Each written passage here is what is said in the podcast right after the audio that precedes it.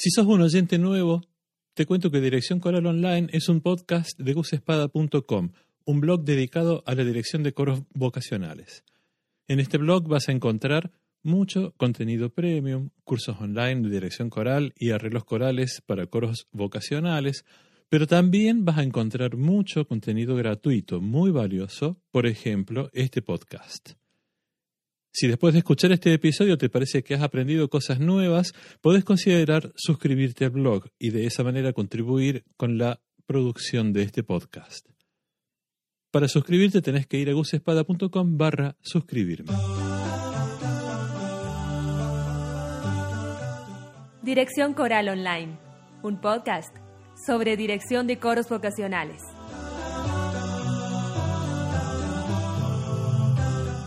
Este es el episodio número 91 del podcast y hoy te quiero hablar de tres herramientas de técnica de ensayo que te van a ayudar a que tu coro aprenda más rápido.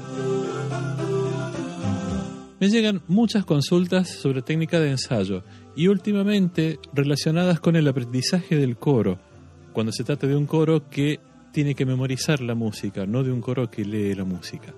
Entonces, me pareció pertinente, como este podcast dentro de nueve capítulos va a cumplir 100 episodios, me pareció pertinente, decía, repetir un episodio. Así que vamos a escuchar el episodio número 9, emitido el 14 de abril de 2020, donde presento y desarrollo tres herramientas que facilitan el aprendizaje de la música al coro. Tomen lápiz y papel, porque son tres herramientas muy útiles, yo las uso y funcionan muy bien. Allá vamos. Y ahora sí, vamos al tema de hoy. Si nuestro coro no tiene integrantes que leen música, el aprendizaje de las partituras se realiza mediante la memorización. Cada integrante se tiene que aprender de memoria de cada obra del repertorio, fundamentalmente las notas y el texto, y sobre esa base, que puede ser más o menos sólida, va integrando el resto de las cosas que usualmente se trabajan en cada obra, los matices, el tempo, la expresión y montones de detalles más. Todo eso se tiene que aprender de memoria. Si los integrantes usan partituras, aún aprendiendo de memoria, todo el resto de la información lo pueden anotar y así se liberan de memorizar semejante cantidad de información. Pero hay coros que no usan partituras. Con suerte tienen fotocopia de la letra, por ejemplo. En esos grupos es enorme la cantidad de información que cada integrante tiene que tener en su cabeza. Pero en este capítulo no quiero hablar sobre la conveniencia o no, las ventajas y desventajas de utilizar partituras. Por ahí lo, dejo, si les interesa, para otro programa. En lo que quiero que nos enfoquemos hoy es en algunas problemáticas derivadas de la necesidad barra obligación que tenemos de hacer que nuestro coro memorice el repertorio. Memorizar requiere de una forma u otra que hagamos uso de la repetición como herramienta de aprendizaje.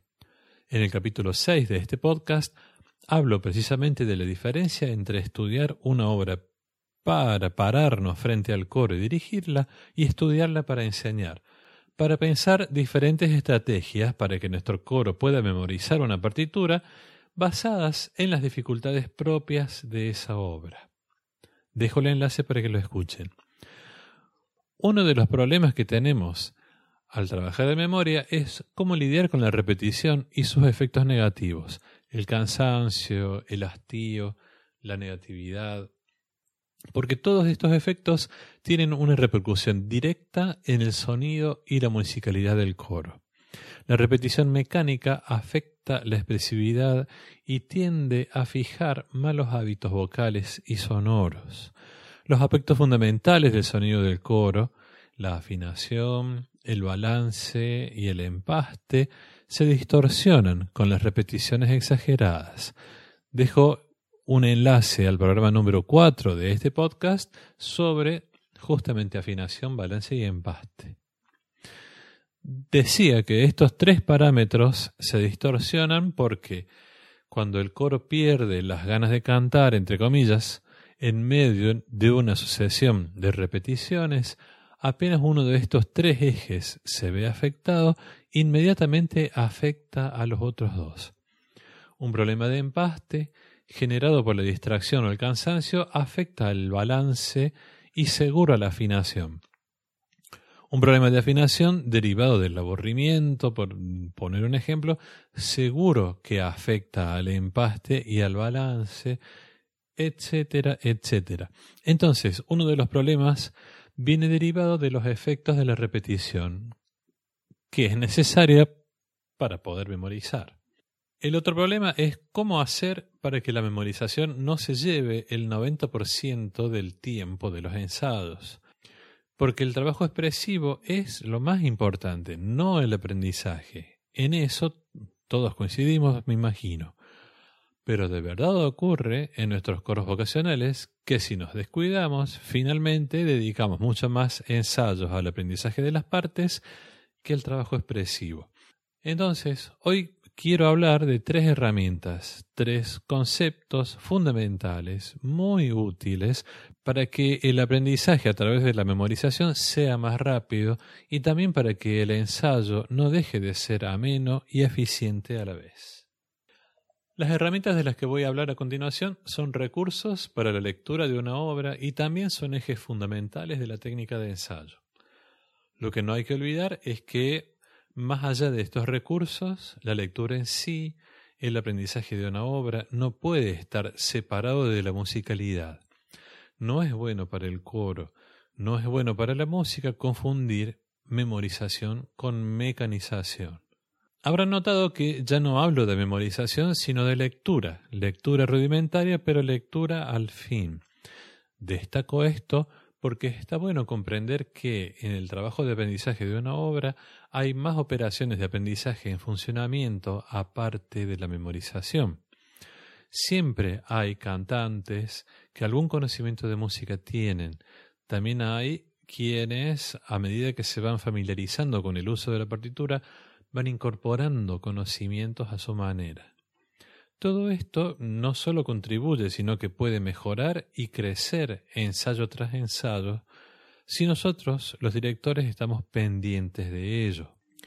Cualquier pizquita de conocimiento que los integrantes traigan consigo previamente o que vayan adquiriendo a medida que pasan los ensayos, nos ayuda, nos va a ayudar a que la lectura del repertorio vaya mejor y más rápido.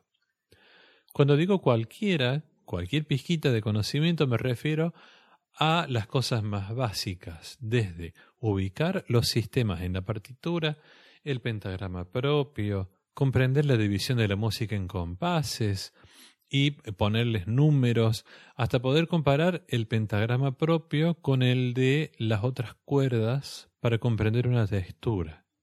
Esas cosas así de básicas.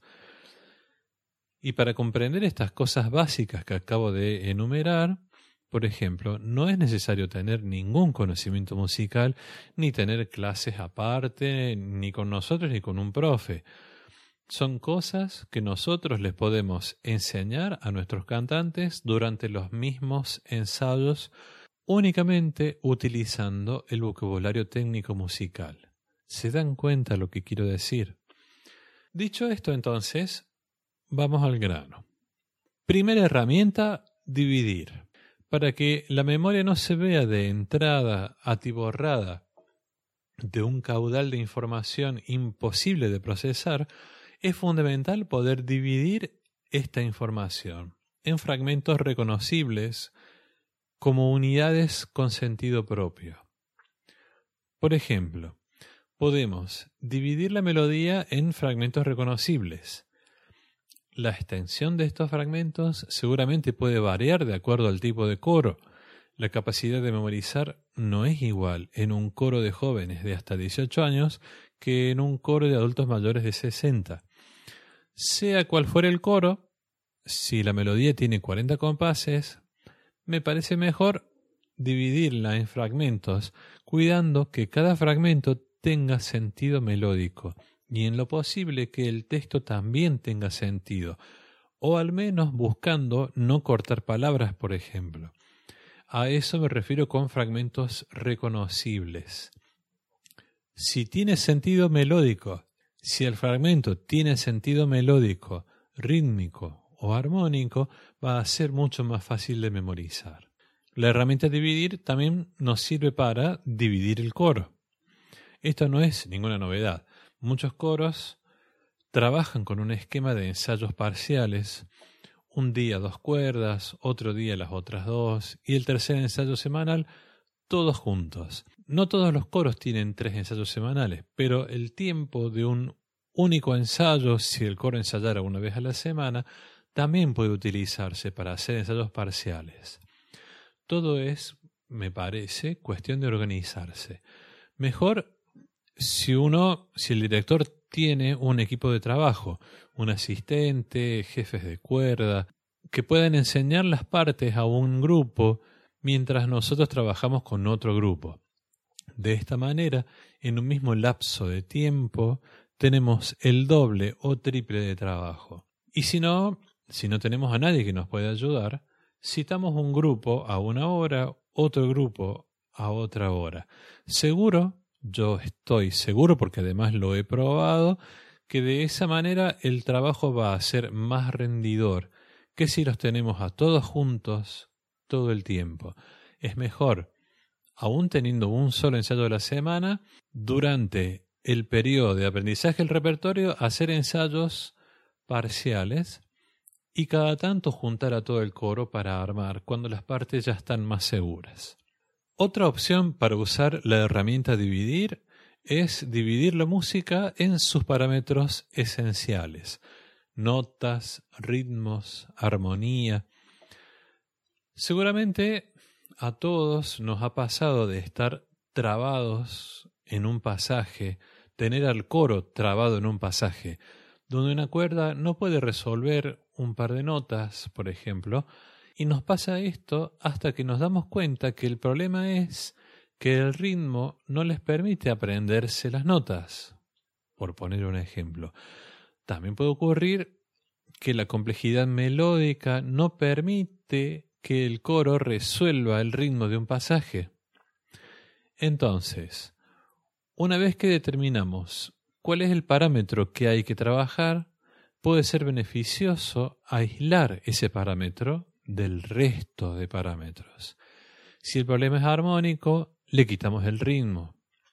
Si el problema es rítmico, trabajamos ritmo y texto, pero sin melodía. Si el problema es melódico, le quitamos el ritmo y le quitamos el resto de las voces, nos concentramos en la voz que tiene el problema melódico. Si el causante del problema es el texto, quitamos el texto, enseñamos la parte sin el texto o con la la la y luego lo agregamos o lo trabajamos aparte y después lo agregamos. En la medida en que nosotros podamos hacer un buen diagnóstico y ubicar con precisión cuál es el parámetro que nos está dando problemas, separarlo y trabajarlo aparte nos va a ahorrar no solo un montón de tiempo de trabajo, también vamos a ahorrar repeticiones. El ensayo va a ser más fluido y la obtención de resultados además siempre es positiva para el estado de ánimo del grupo. La segunda herramienta es jerarquizar. Cuanto menos experiencia tenemos dirigiendo, más común es que nuestros sentidos, especialmente el auditivo, se vean sobrepasados de información cada vez que el coro canta un pasaje. ¿Por dónde empezar? ¿Cómo seguir? Jerarquizar lo que escuchamos es la clave. Jerarquizar es clasificar y dar prioridad. Entonces, tengo tres propuestas para utilizar la jerarquización como herramienta. La primera propuesta es jerarquizar los problemas de todo lo que escuchamos, decidir qué es lo más importante, cuál es el problema más grave. Si estamos en el primer ensayo de lectura, por ejemplo, digamos que si hay un problema de calatura o alguna cuestión de afinación de menor importancia, yo creo que la podemos dejar para más adelante. Pero si estamos en un primer ensayo de lectura y por decir una cuerda, las sopranos cantan do en lugar de re, o si los tenores hacen corcheas en lugar de negras, estas cosas las ponemos en el primer lugar de la lista, ¿se dan cuenta? Jerarquizar los problemas quiere decir entonces decidir de las cosas que escuchamos que pasan en un pasaje determinado, cuáles son urgentes e importantes, impostergables, y cuáles podemos dejar para el próximo ensayo o para cuando ya estemos cerca de la actuación. En segundo lugar, podemos utilizar la jerarquización para decidir cuánto tiempo de ensayo le dedicamos a cada obra. Esta es un tipo de jerarquización a mediano plazo. La pensamos en función de la etapa del año en que estemos, de los plazos que tenemos para presentarnos en un concierto, por ejemplo, de la cantidad de obras que tengamos en el repertorio. Es obvio que las obras eh, más complejas necesitan más tiempo de ensayo, pero también es cierto que el pobre coro, nuestro pobre coro necesita de algunas obras que sirvan de estímulo y distracción. Entonces, está bueno organizar los tiempos del ensayo para mantener la dinámica de trabajo en puntos altos. También lo podemos decidir en función de alternar las obras que más le gustan al coro con las que menos le gusta cantar. Pero está bueno pensar que a los cantantes les gusta cantar, de ser posible, sin interrupciones, lo más que se pueda. Está bueno tener esto en cuenta si tenemos pensado ensayar, por ejemplo, obras difíciles que requieran de muchas interrupciones para dar indicaciones, para corregir, etc. Y entonces ir intercalándolas con otras obras que el coro pueda cantar de corrido. Y bueno, la tercera opción para utilizar la jerarquización es decidir cuánto tiempo de ensayo necesita cada cuerda. Es necesario y muy conveniente a la hora de planificar un ensayo organizar los tiempos que le vamos a dedicar a cada cuerda en función de su ritmo particular de aprendizaje. Además, para poder alternar y no terminar ensayando un montón de tiempo con esa cuerda y con el resto del coro mirando sin hacer nada. Cada cuerda tiene su ritmo de aprendizaje. Hay cuerdas que aprenden más rápido que otras porque sus integrantes tienen más experiencia o porque tienen a alguien que lee algo de música y entonces guía a los demás, etcétera, etcétera. Siempre hay una cuerda que aprende un poco más rápido que otra. O en el coro siempre tenemos una cuerda que es la que tarda más en aprender las partes que las otras. Esto entonces podemos tenerlo como decidido de antemano, como parte de nuestra planificación, y esto va a hacer que el ensayo fluya mejor. Si de antemano sabemos y tenemos en cuenta que hay cuerdas que van más rápido o más lento que otras, podemos organizar los diferentes momentos del ensayo en función de estos detalles. De otros aspectos de la jerarquización hablo específicamente en el capítulo 2 de este podcast. Dejo el enlace también para que lo miren, lo escuchen si no lo han hecho aún. Y entonces la tercera herramienta de la que quiero hablar en este programa es sectorizar. Hasta aquí hemos visto, hemos hablado de dividir y de jerarquizar. Y ahora vamos a ver que trabajar sectorizando es lo contrario de trabajar al bulto, digamos. Es focalizarnos en cada situación en el lugar más adecuado, identificando la fuente del problema. Y también tengo tres sugerencias para utilizar la sectorización. En primer lugar, definir momentos del ensayo en función de la energía, la concentración, la afinación, la exigencia vocal. No debemos olvidar, lo digo irónicamente, que el coro está integrado por personas de carne y hueso.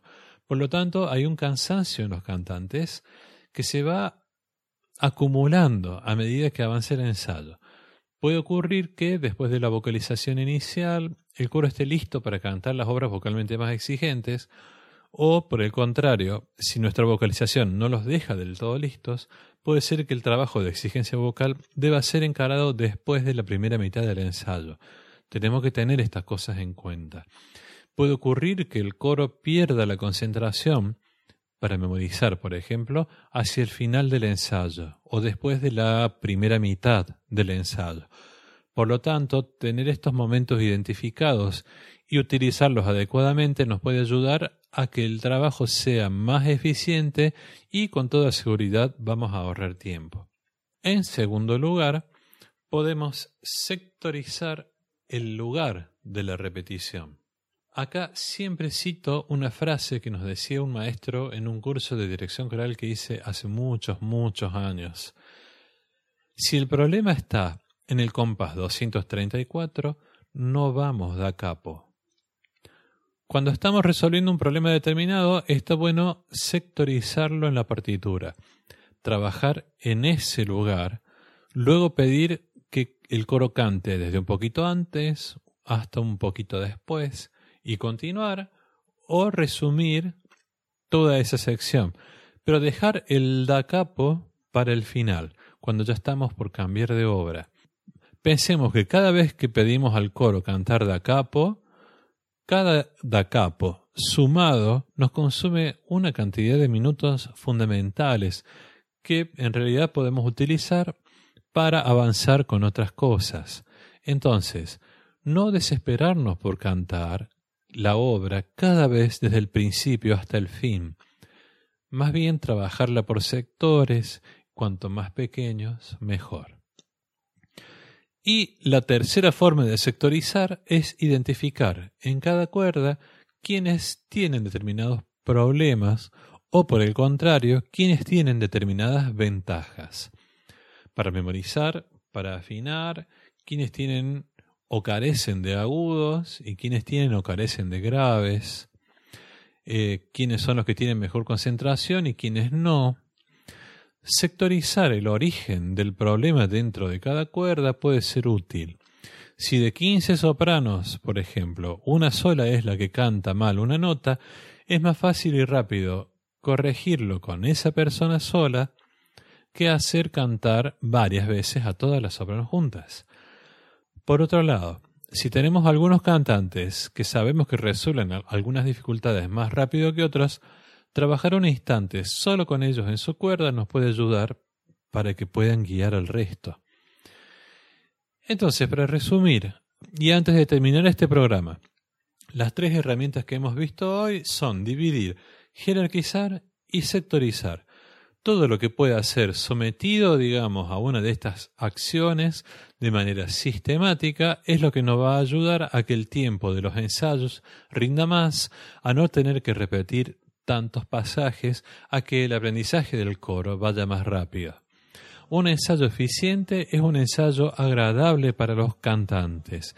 Es importante para el coro terminar cada ensayo con la sensación de llevarse algunas cosas resueltas el estancamiento no es una buena sensación.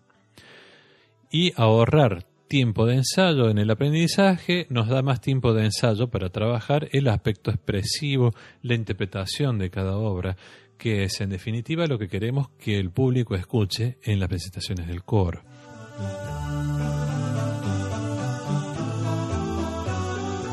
Y ya está, esto es todo lo que tenía para compartir con ustedes hoy. Muchas gracias por escuchar, por compartir este episodio si les gustó, por suscribirse a los cursos y arreglos del blog, por darle seguir este podcast y por todos los comentarios que siempre me hacen llegar a gusespada.com barra contacto. Un abrazo y nos vemos la próxima.